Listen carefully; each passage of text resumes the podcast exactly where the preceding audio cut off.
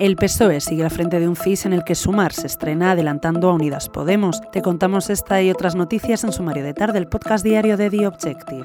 Hoy es jueves 20 de abril de 2023.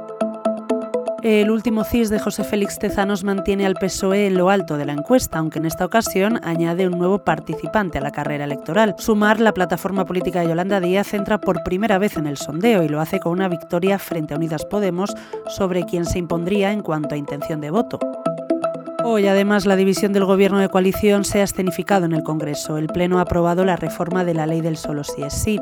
Lo ha hecho gracias a los votos favorables del PP, que ha acordado con los socialistas la inclusión en el texto de varias enmiendas y con el visible disgusto de las ministras de Podemos. Además de PSOE y PP, la reforma ha contado con el apoyo de Ciudadanos, PNV, Coalición Canaria, UPN y PDCAT y el voto en contra de la mayoría del bloque progresista.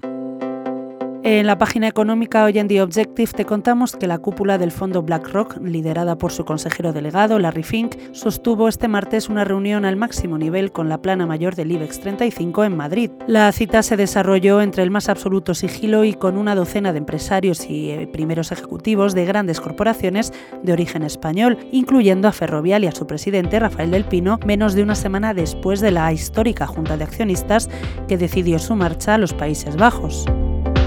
Para terminar, hoy hemos conocido que el fundador de Falange, José Antonio Primo de Rivera, será exhumado este lunes de la Basílica del Valle de los Caídos, tal y como había solicitado su familia el pasado mes de octubre, cuando alegaron que en su testamento el ex líder falangista dejó manifestada su voluntad de ser enterrado en un cementerio católico. Sus restos serán trasladados al cementerio San Isidro de Madrid, coincidiendo con el 120 aniversario de su nacimiento.